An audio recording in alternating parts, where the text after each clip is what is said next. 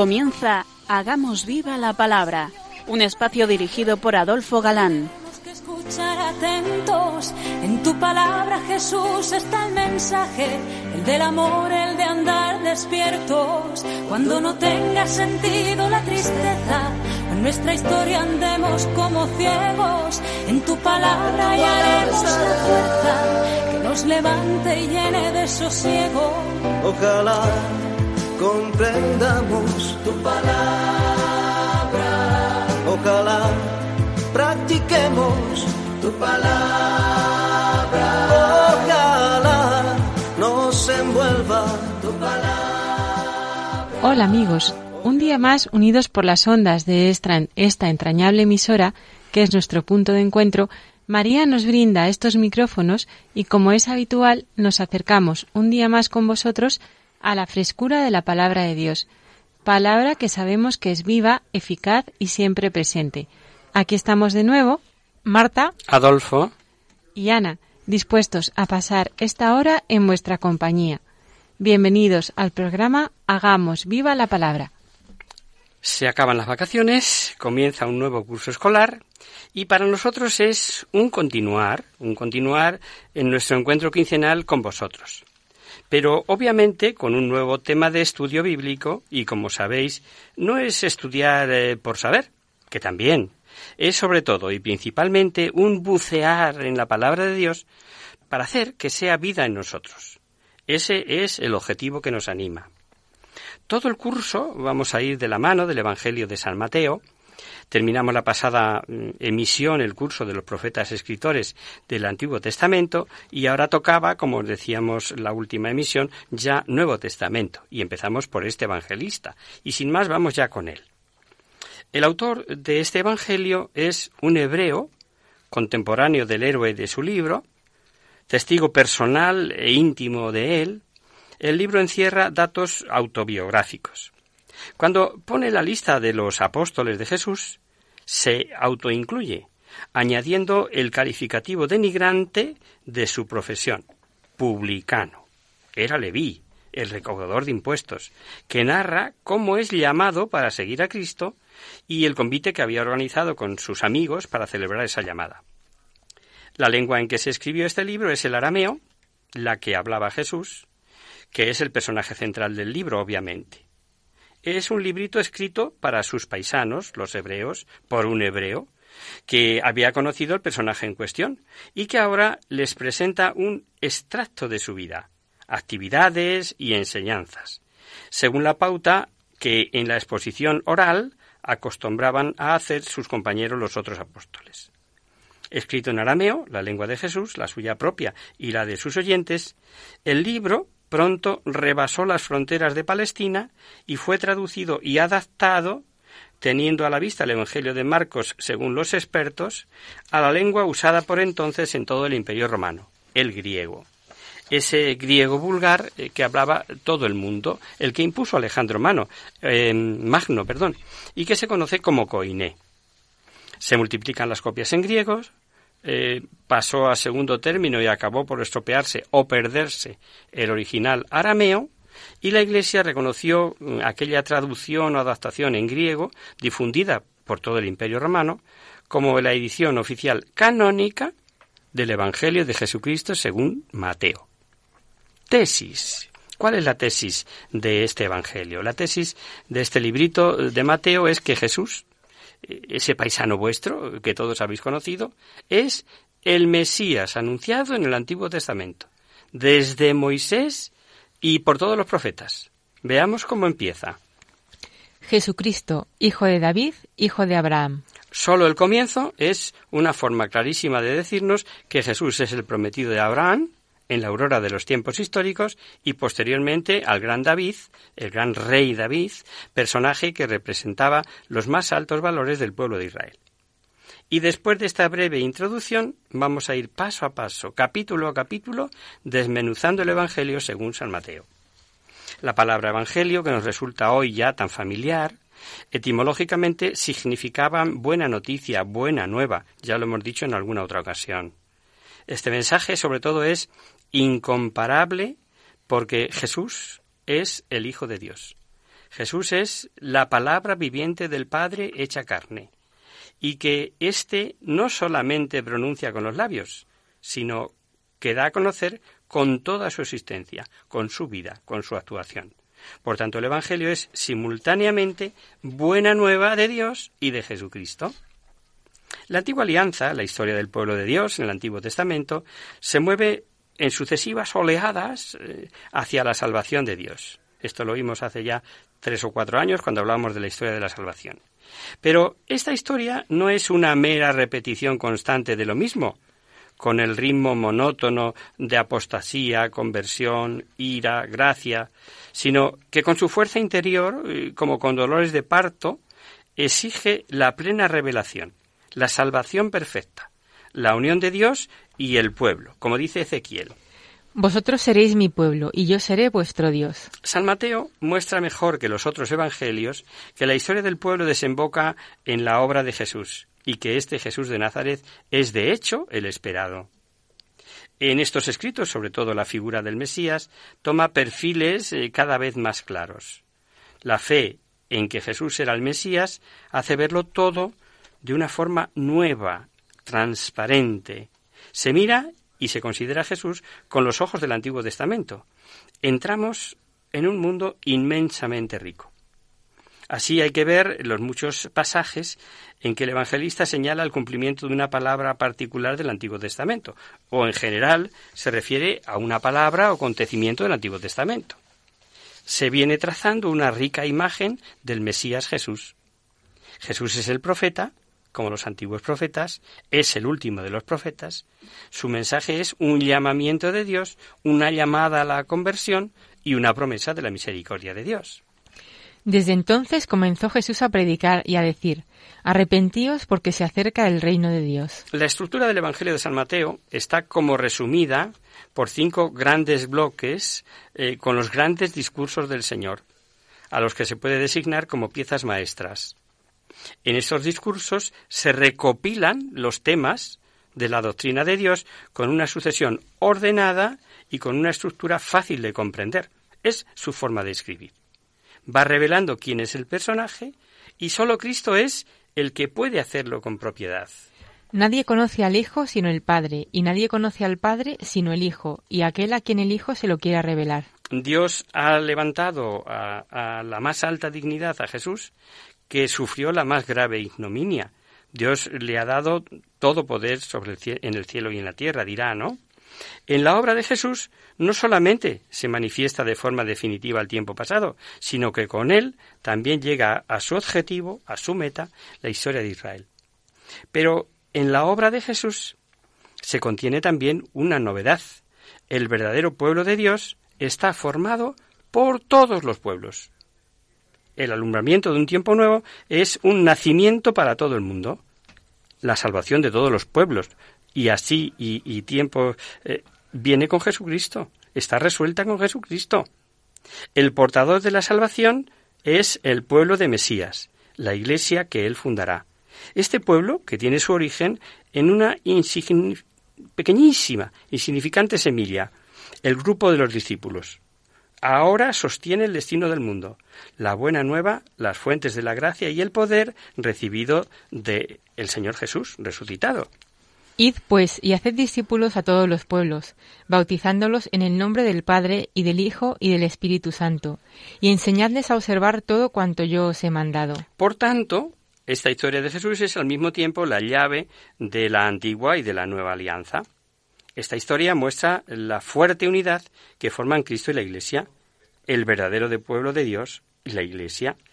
No se puede leer el Evangelio como un libro de narraciones referidas a algunos acontecimientos del tiempo pasado. La palabra no es necesario que la traduzcamos del tiempo pasado al tiempo presente, ni es preciso que hagamos una aplicación artificiosa, artificiosa perdón, a nuestra propia vida. Pues la palabra se dirige a nosotros porque es la palabra de la Iglesia, que hoy día también está dotada de vida. En el fondo, porque el mismo Jesucristo pronuncia esa palabra por medio de la Iglesia. Esa palabra no quiere contar y narrar hechos, sino dar voces, ser dicha alto y claro. Dice la carta a los Hebreos, La palabra de Dios es viva y operante, y más tajante que una espada de dos filos. Penetra hasta la división de alma y espíritu, de articulaciones y tuétanos, y discierne las intenciones y pensamientos del corazón. La palabra de Jesús quiere infiltrarse en lo más profundo de nuestro corazón y de nuestra alma, como, como un rocío restaurador. Quiere hacer fecundas y activas nuestras mejores fuerzas y, sobre todo, quiere mm, nacer de nosotros en la acción. Por tanto, la palabra del Evangelio es palabra de vida en un doble sentido. Engendra vida en nosotros, porque es la palabra de Dios, santa y santificadora, y nace de nuevo para la vida mediante nuestra actividad en pos de esta palabra para gloria del Padre Celestial y testimonio en favor de los hombres. Y ese, precisamente, como sabéis, queridos oyentes, es el objetivo o la pretensión de este humilde programa de radio. Lo decimos siempre al principio. Pretendemos que sea viva para nosotros la palabra. San Mateo empieza su Evangelio con unos antecedentes, como dice San Lucas, por ejemplo. Sin embargo, los dos escritos son muy distintos entre sí, por el estilo y por los acontecimientos que refieren. Sorprende, en primer lugar, eh, que el estilo de Mateo sea tan sobrio, casi como si fuera una crónica y es característico de todas las partes el que se indique el cumplimiento de los vaticinios del Antiguo Testamento. Digo esto riéndome porque en Mateo es reiterativa esta constante muletilla de Y esto sucedió para que se cumpliera la escritura que dice y hace alusión al, al pasaje del Antiguo Testamento que tiene que ver con eso que él está contando. Estas citas eh, del cumplimiento son en cierto modo el hilo conductor que se ha hecho pasar por la tela y que solamente tiene esa finalidad. Los primeros acontecimientos de la vida del Mesías también están dispuestos maravillosamente por Dios y corresponden a la expectación que estaba ya desde el Antiguo Testamento. Y así vamos ya con la lectura continuada, empezando por el árbol genealógico de Jesucristo, como hemos dicho. San Mateo construye el portal de su obra, con unos imponentes pilares, sillares, una genealogía, un árbol genealógico, que conduce, a través de los siglos hasta la plenitud del tiempo, con su llegada. Desde la vuelta del destierro de Babilonia, eh, tales genealogías eran muy apreciadas entre los judíos. Y en medio de la mezcla de pueblos de estos siglos, el judaísmo se mantuvo firme, con tenacidad. Para tomar posesión de cargos públicos de dignidades superiores, por ejemplo, el aspirante tenía que demostrar que su árbol genealógico era intachable. Lo mismo se exigía a los sacerdotes. Es natural que fuera un honor singular pertenecer a una de las antiguas y apreciadas o estirpes, o estar enlazado con la ramificada familia real, que tiene su origen en David. Porque en esta familia se había de cumplir la promesa. De esta familia se esperaba el vástago real, que no solamente estaba ungido como lo estaban antes los reyes, sino que era el ungido por antonomasia, el Mesías. Vamos ya con la lectura. Genealogía de Jesucristo, hijo de David, hijo de Abraham. Abraham engendró a Isaac, Isaac engendró a Jacob, Jacob engendró a Judá y a sus hermanos. Judá engendró de Tamar a Fares y a Zará. Fares engendró a Esrom. Esrom engendró a Aram. Aram engendró a Aminadab. Aminadab engendró a Naasón. Naasón engendró a Salmón. Salmón engendró de Raad, Raad a Boz. Boz engendró de Ruth a Jobel. Jobel engendró a Jesé y Jesé engendró al rey David. David engendró de la que fue mujer de Urías a Salomón. Salomón engendró a Roboam. Roboam engendró a Abías. Abías engendró a Asaf. Asaf engendró a Josafat. Josafat engendró a Joram. Joram engendró a Ocías. Ocías engendró a Joatam. Joatam engendró a Acaz. Acaz engendró a Ezequías. Ezequías engendró a Manasés. Manasés engendró a Amós.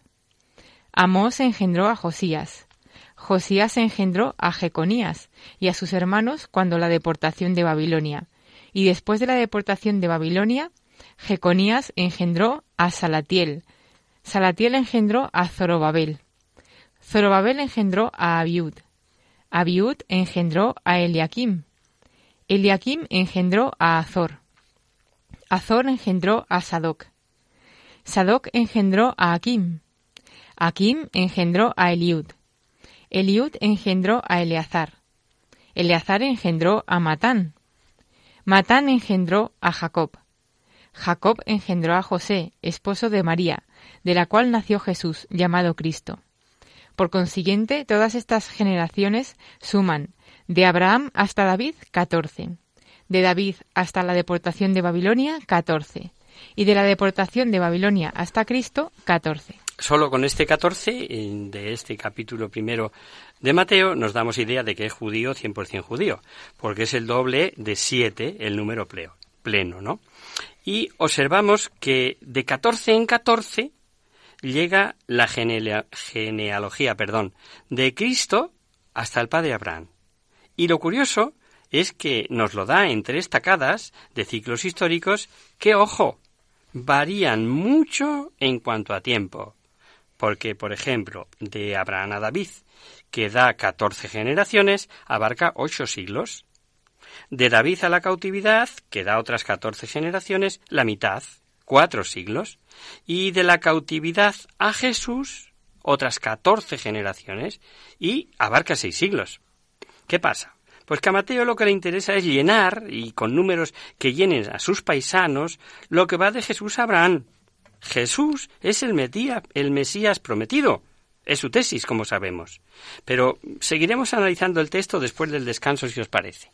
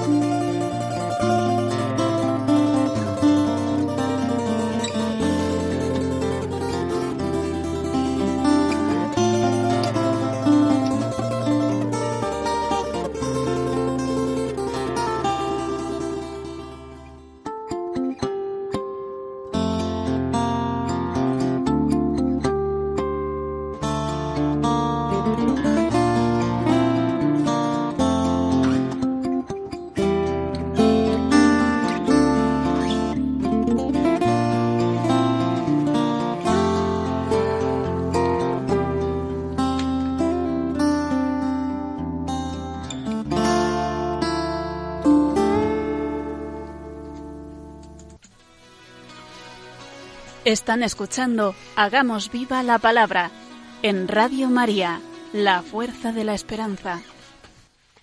Amigos, de nuevo con vosotros tras este breve descanso musical. Os recordamos, queridos oyentes, que sintonizáis el programa Hagamos viva la palabra. Para los que se acaban de incorporar, decirles que estamos analizando el Evangelio de San Mateo. Acabamos de empezar y es el Evangelio de Mateo en el que pretendemos profundizar este nuevo curso. Leíamos antes del descanso eh, la larga genealogía de Jesús en este Evangelio y ahora iremos analizándola. Pero antes pensemos un momentito. Como mediante un milagro único en su género tuvo lugar la concepción y el nacimiento de Jesús, como leeremos enseguida. Pero ¿hizo este milagro que Jesús careciera por completo de los vínculos naturales de la familia y del pueblo, y en cierto modo fuera solamente un enviado por Dios a nuestra historia y a nuestro mundo eh, como un cometa que corta el espacio aéreo de la Tierra? En absoluto, de ninguna manera. Por medio de José, que ante la ley es su padre, Jesús entra en la sucesión de las generaciones. De este modo, la Sagrada Escritura atestigua, en primer lugar, que Jesús es un verdadero hombre, no uno de aquellos seres celestes de los que hablan los mitos. Eh, que descienden de las esferas del cielo, se hacen visibles aquí en la tierra eh, para mm, regresar su mundo eh, inmaterial. No. Jesús, como dice la carta a los Gálatas, es realmente nacido de mujer. Pero todavía hay algo más. La familia en que Jesús aparece, en un lugar determinado, es una regia familia, la familia de David, en la que ha de cumplirse la promesa mesiánica y así el primer nombre asignado a Jesucristo es Hijo de David. Es una expresión atrevida. Jesús, en el pleno, en sentido pleno y con validez jurídica, desciende de David, miembro de la familia real y heredero del trono de David, como sabemos. ¿Habría podido Jesús ser también Mesías sin este parentesco? Pues mira, no podemos dar la respuesta, ya que Dios dispuso los acontecimientos de tal forma. Lo que sí nos dice la carta a los romanos es que su Hijo eterno fuese nacido del linaje de David según la carne. Esto es lo que nos importa. Una cosa es segura. Si no se hubiese podido demostrar el origen davídico, no hubiera sido fácil de entender para un judío que ese Jesús fuera el Mesías. La segunda denominación todavía llega más lejos. Hijo de Abraham no solamente concluye en Jesús eh, la línea real eh, por la que se cumplen en él las promesas al trono y el reino permanece, sino que viene de más arriba. Y aquí comenzamos el análisis de este largo texto que leíamos, nos leía tan ricamente Marta, que la hemos entendido todos perfectamente. Se hace remontar la sucesión de antepasados de Cristo nada menos que hasta Abraham, que es el fundador de todo un pueblo, no solamente de una estirpe. A Abraham es a quien se hizo sobre todo la promesa todavía más antigua y amplia. Bendeciré a los que te bendigan, y maldeciré a los que te maldigan, y serán benditas en ti todas las naciones de la tierra. El pueblo, formado por sus descendientes, debe ser fuente de bendiciones para todo el género humano, hasta que la bendición se pose en el único vástago del linaje que trae la bendición para todo el mundo. Las promesas fueron hechas a Abraham y a su descendencia, la escritura no dice y a sus descendencias, como si fueran muchas, sino como si fuera una sola, a tu descendencia, es decir, a Cristo. Esto tiene que ver con Gálatas, ¿no? Que lo dice también. La expresión hijo de David nos resulta familiar y estamos habituados a oírla. ¿Podemos decir lo mismo de la expresión hijo de Abraham? La historia del género humano que Dios empezó de nuevo con Abraham avanza hacia su fin. El arco de la historia se extiende desde el patriarca de Israel hasta el fundador de un nuevo Israel. No es perfecto el árbol genealógico del evangelista desde Abraham hasta José y tampoco es posible examinar la exactitud eh, del árbol genealógico. Y por último, os habrá chocado que el árbol no termine en María, que era la madre corporal de Jesús, sino en José, que sólo era su marido según la ley. Todo esto nos ayuda a entender este texto como conviene. Si Jesús era hijo de José según la ley, se le podía clasificar con pleno sentido en la descendencia de los antepasados de José y por tanto en la sucesión davídica. Salmoteo no da tanta importancia a la exactitud científica de los datos como a la disposición y a la lógica internas. Esta disposición está claramente indicada en el versículo final que dice Por consiguiente, todas estas generaciones suman de Abraham hasta David catorce, de David hasta la deportación de Babilonia catorce, y de la deportación de Babilonia hasta Cristo catorce. Siempre son catorce. 14 generaciones las que llenan los tres lapsus de tiempo transcurridos entre Abraham, David, el cautiverio de Babilonia y Cristo. 14, como os decía antes del descanso, es el doble de 7, número pleno que para un judío es lo que importa. En los mismos números podemos ver los creyentes algo de la ordenación del plan de Dios en la historia. El nacimiento de Jesús es una parte de los planes divinos y a través de los siglos y generaciones Dios dirige los acontecimientos hacia este nacimiento, que ha tenido lugar exactamente en el tiempo predeterminado. Para San Mateo y para los que leemos su Evangelio, este descubrimiento es una indicación de la sabiduría con que Dios conduce la historia. Pero es que hay otra peculiaridad en el árbol genealógico, si lo diré, y es que se mencionan cuatro mujeres, sabiendo que sólo se tiene en cuenta la línea masculina. Sorprende que se mencionen mujeres, y aún sorprende más si tenemos en cuenta las mujeres que aparecen. No son ilustres y célebres esposas de los patriarcas, como podrían ser Sara o Rebeca o Lía o Raquel por ejemplo, sino cuatro que no destacan para nada. Una de ellas es Tamar, a quien, Judá rehúsa el derecho a la descendencia, pero ella, con insolente astucia, consigue su derecho. Os digo la cita, por si tenéis curiosidad. Está en Génesis 38, 1.30. Otra es Raab, que engendra a Boot. Es una prostituta cananea que prestó gran ayuda al pueblo elegido, y luego se nombra Ruth, que no tiene ninguna mancha moral, pero que era gentil, era una moabita, y que fue precisamente la bisabuela del rey David. De la cuarta mujer ni siquiera se da el nombre propio, sino como mujer de Urías. También ella, una extranjera, llamada Betsabe, esposa de un geteo, está relacionada de modo inusitado con el pueblo de la promesa.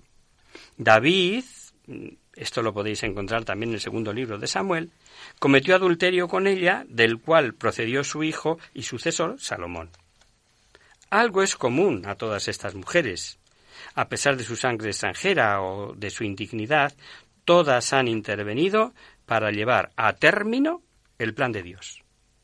Nada podía hacer que se rompiera la línea de la bendición, todos los caminos laterales y todos los rodeos fueron aprovechados y dirigidos hacia el único objetivo que, como dice la carta a los Gálatas, hasta que del pueblo viniera la descendencia a la que se hizo la promesa. Efectivamente, el hombre y el destino, el nombre, perdón, y el destino de estas mujeres muestra una sola cosa, el camino de Dios, su voluntad firme e inflexible de salvar, siempre se abre paso y se observa cómo Él, y desde aquí, fijaos ya, nunca hace acepción de personas.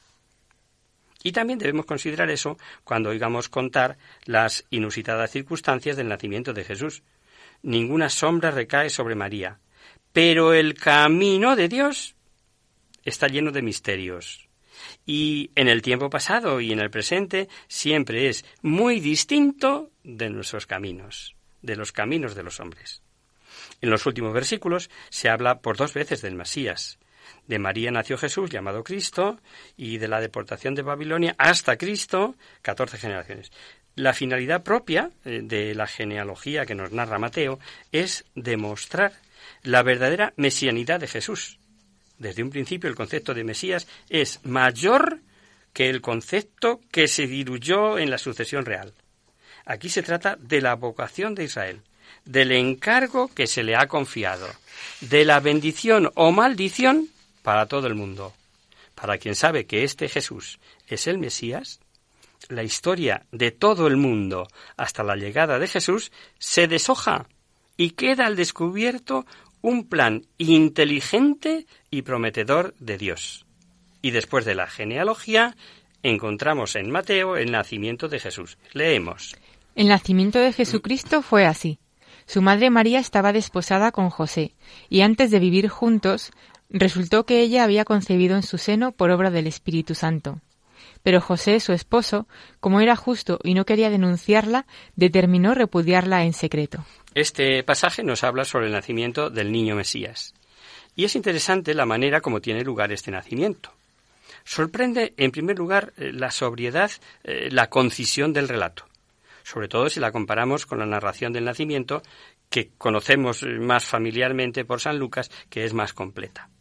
Segundo, casi no se exponen las circunstancias más próximas, la preparación del acontecimiento y del mismo suceso. ¿Por qué? San Mateo va a lo suyo.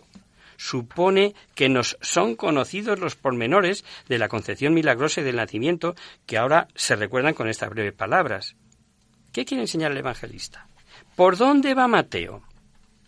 En primer lugar está la figura de José, que se presenta en primer plano, mientras en los relatos de Lucas se pone a María, se presenta a María.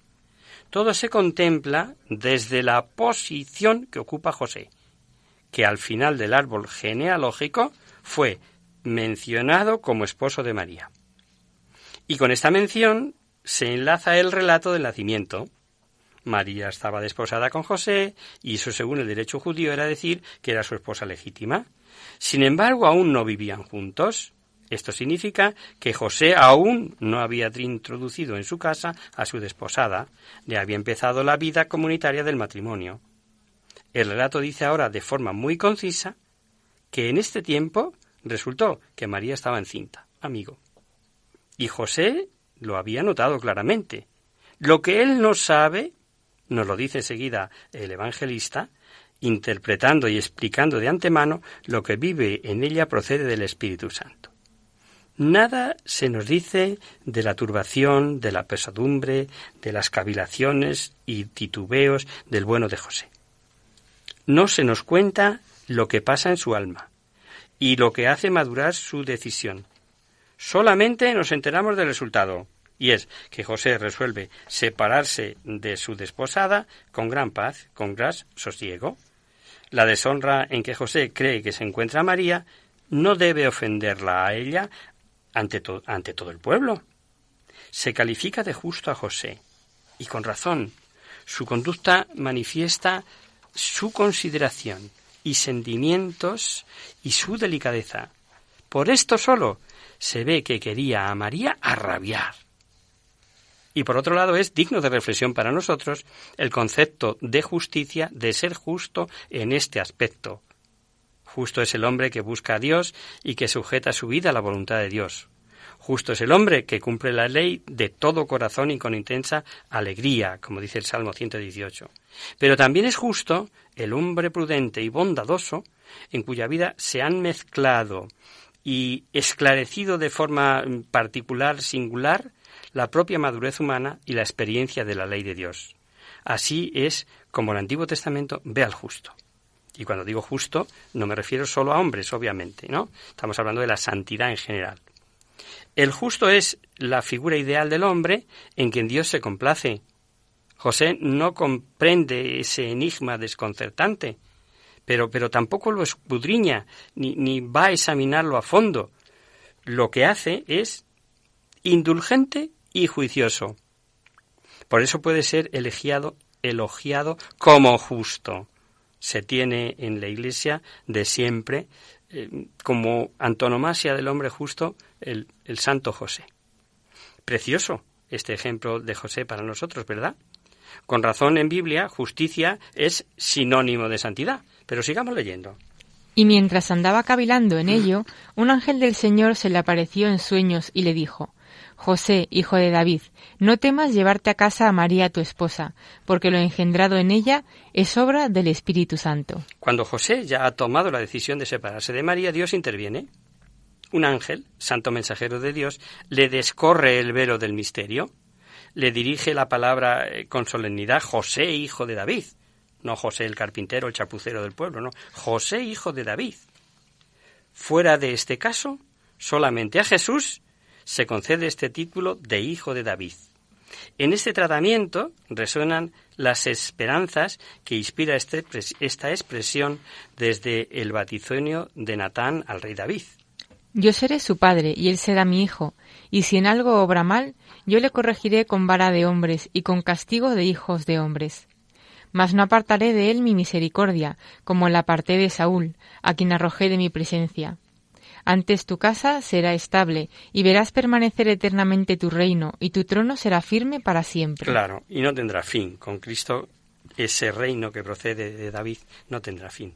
Con este tratamiento, el sencillo José es intercalado en el gran contexto de la historia divina. Es descendiente del linaje de David, es uno de sus hijos. Lo que José oye decir al ángel, lo oye como hijo de David. Entonces comprenderá. Al final de este relato leemos que en realidad sucede así. Después del mensaje nocturno, José, con sencillez y docilidad, hace lo que le había indicado el ángel. José está en el primer término, pero ahora también se ilumina con mayor intensidad la madre del Mesías. José no debe mm, tener ningún reparo mm, el llevar a María a su casa, acogerla en su casa como su mujer, porque en ella ha tenido lugar un milagro de Dios. El fruto de su vientre no procede de un encuentro carnal terrenal. Con profundo respeto y con delicadeza se indica el misterio. Solo se nombra un hecho que pudiera servir de explicación, la actuación del Espíritu Santo. A él se atribuye como última causa el milagro que ha tenido lugar en el seno de María. Es el Espíritu que expresa el poder y la grandeza de la actuación divina. Es el Espíritu que llena a los profetas y a los héroes, pero también es el Espíritu que obra en silencio y que actúa ocultamente y sin ruido. Y aquí se evitan en Mateo me refiero, cuidadosamente todos los pormenores. Ante la mirada de José y la nuestra, solo debe estar esta figura, la Virgen, un vaso de elección expuesto al soplo del Espíritu de Dios.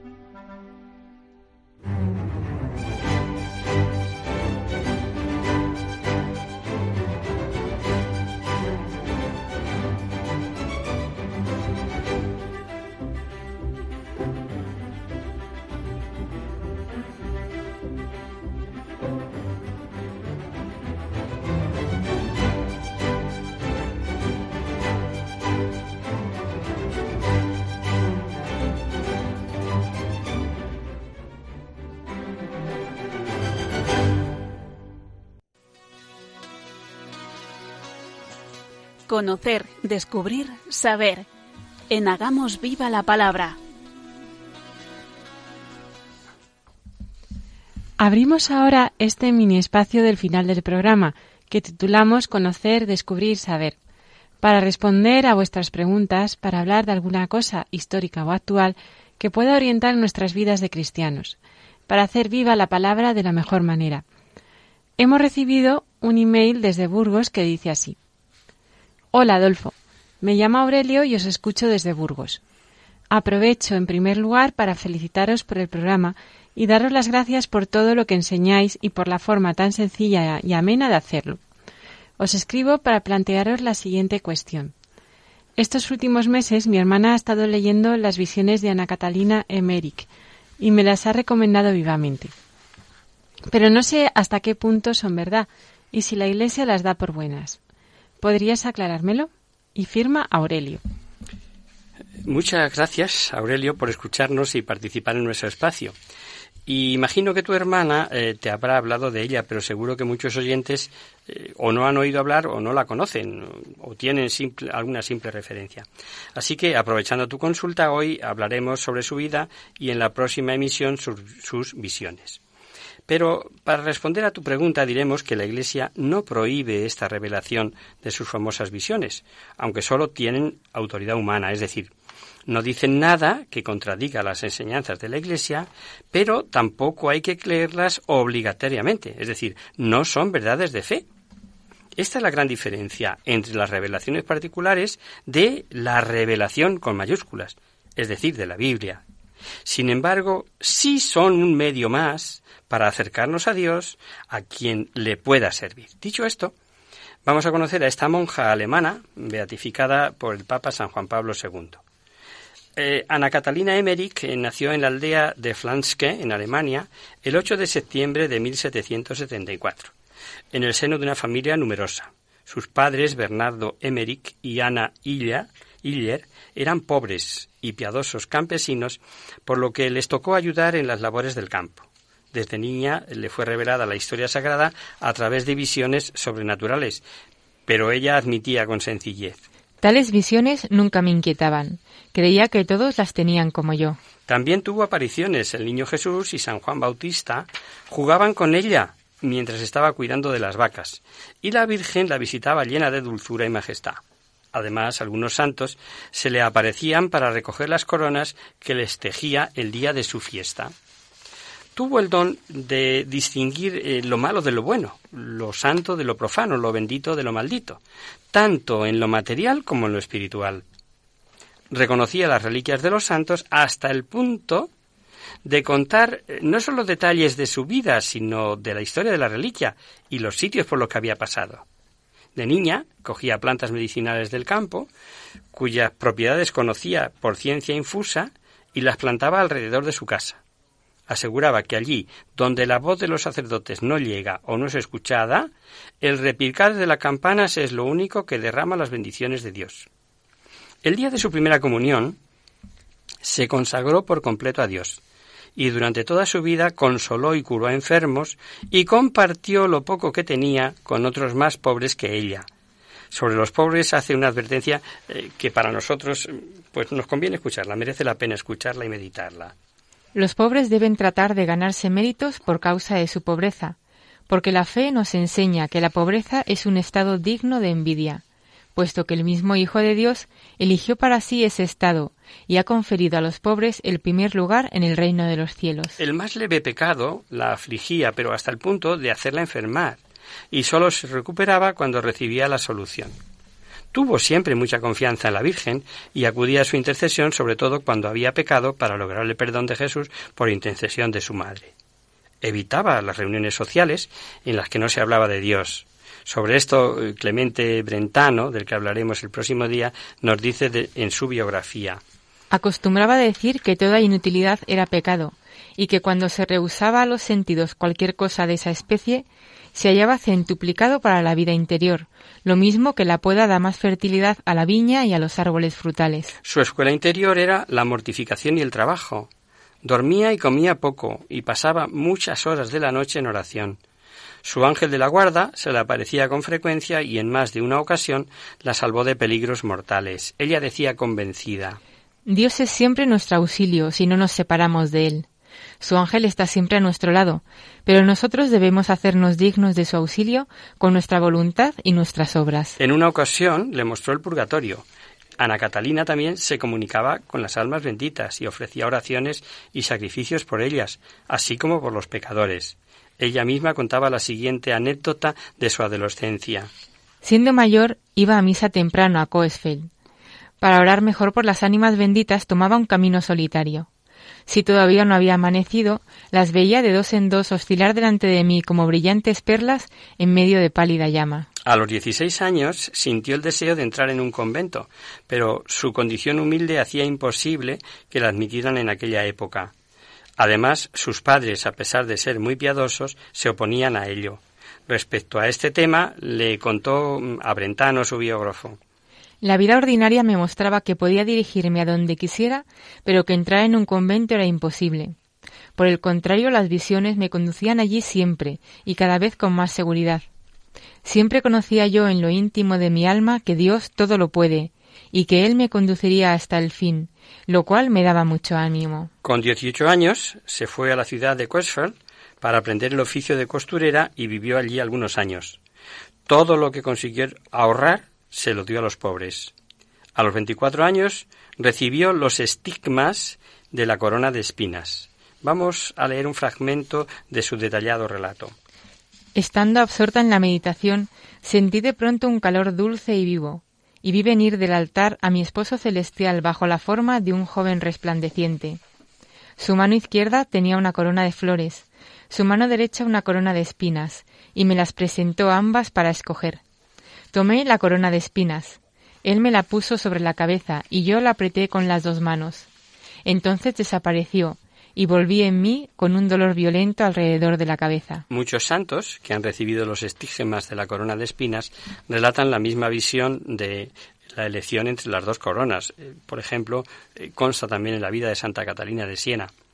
A los 28 años consiguió entrar en el convento de las Agustinas de Dulmen por intermediación de la familia del organista, para la que había trabajado algunos años como criada. Allí sus estigmas despertaron en las demás monjas cierta envidia espiritual. Además la consideraban una carga por su frágil salud, aunque trabajaba y servía a todos continuamente. Por eso es conocida eh, por los estigmas.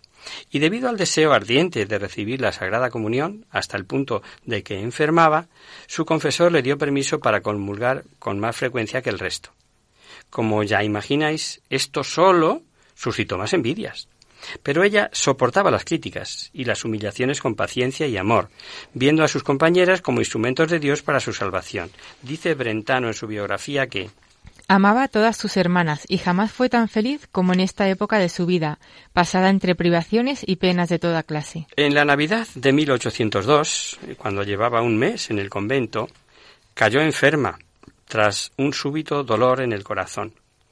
Aunque se curó, el dolor le duró nada menos que diez años, tras los cuales recibió la marca visible de una cruz en el pecho.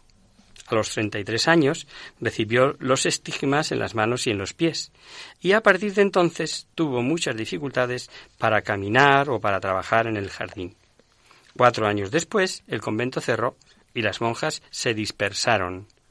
Ana Catalina, no teniendo dónde ir, se quedó allí unos meses más con una criada caritativa y el anciano capellán hasta que éste encontró dos habitaciones en la casa de una pobre viuda del pueblo. Allí vivió hasta su muerte, unos doce años. Lo que la conocieron la recuerdan siempre paciente, afable, humilde y prudente. Poco después de instalarse en esta casa, las autoridades eclesiásticas designaron a un médico y a varios sacerdotes para estudiar sus estigmas, sus éxtasis, sus extrañas y continuas enfermedades y sus visiones. Clemente Brentano, que fue designado por este equipo para poner por escrito sus visiones, reflexiona. En otros siglos, las personas que se hallaban en tal estado sufrían en secreto un examen de la autoridad espiritual, acabando su penosa carrera bajo la protección de los santos muros. Pero nuestra pobre amiga había sido expulsada del claustro al mundo en una época de orgullo, de indiferencia y de incredulidad. Los últimos años los pasó postrada en cama, con éxtasis frecuentes y padeciendo todo tipo de enfermedades que el médico en vano trataba de curar. Así nos lo dice Brentano. La caridad la hacía tomar sobre sí las enfermedades y aun las tentaciones de otros, a fin de que a los que de este modo socorría pudieran prepararse a la muerte. Murió rodeada de amigos y con la asistencia del sacerdote el 9 de febrero de 1824. Uno de sus amigos escribió lo siguiente. Después de su muerte me acerqué a la cama. La expresión de su cara era sublime estaba retratada en Ana Catalina toda una vida de sacrificio, de paciencia y de resignación. Parecía haber muerto por amor a Jesucristo en el ejercicio de alguna caridad para con otros. El mismo amigo cuenta después de enterrarla, un médico holandés quiso comprar su cuerpo. Aunque la propuesta fue desechada, corrió la voz de que habían robado el cuerpo. Unos meses después apareció la siguiente noticia en el periódico católico de Kerz. Seis o siete semanas después de la muerte de Ana Catalina Emmerich, habiéndose esparcido el rumor de que su cuerpo había sido robado, La sepultura y la caja fueron abiertas secretamente por orden superior en presencia de siete testigos. Vieron con gozo y sorpresa que la corrupción no había llegado a su cuerpo. Su fisonomía era risueña, como la de una persona que descansa en agradable sueño. Parecía que se acababa de enterrar, no exhalaba ningún olor fétido. En 1899 se inició el proceso de beatificación que, incluyó, que concluyó perdón, un siglo después, el 3 de octubre de 2004, cuando fue beatificada por el Papa San Juan Pablo II. Esperamos haberos ayudado a descubrir un poquito mejor a Ana Catalina, eh, queridos oyentes. El próximo día hablaremos sobre sus visiones, interesantísimas como veréis, y como nos pedía Aurelio en su consulta. Y hasta aquí, queridos amigos, el programa de hoy. Os dejamos con nuestra sintonía y os recordamos que si queréis dirigiros al programa para cualquier duda, aclaración o sugerencia, participando en el espacio Conocer, Descubrir, Saber, estamos a vuestra total disposición y encantados de atenderos en la siguiente dirección. Radio María, Paseo Lanceros número 2, primero planta 28024 de Madrid. O bien, si lo preferís, al correo electrónico hagamos viva la palabra arroba. El próximo miércoles, como sabéis, está el programa del Padre Rubén Inocencio, que alterna con nosotros, quien guarda tu palabra. Por tanto, nosotros nos encontraremos de nuevo dentro de 15 días, si Dios quiere. Con un programa en el que seguiremos desmenuzando el Evangelio de San Mateo. Abordaremos la concepción milagrosa de Jesús, su nacimiento y sus primeros pasos de infancia.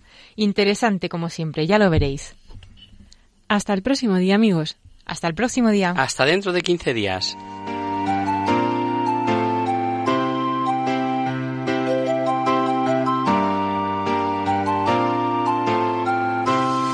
En tu palabra, Señor, está la clave. Solo tenemos que escuchar atentos. En tu palabra, Jesús, está el mensaje, el del amor, el de andar despierto. Así concluye Hagamos viva la palabra con Adolfo Galán. Como ciegos, en tu palabra y haremos la fuerza que nos levante y llene de sosiego. Ojalá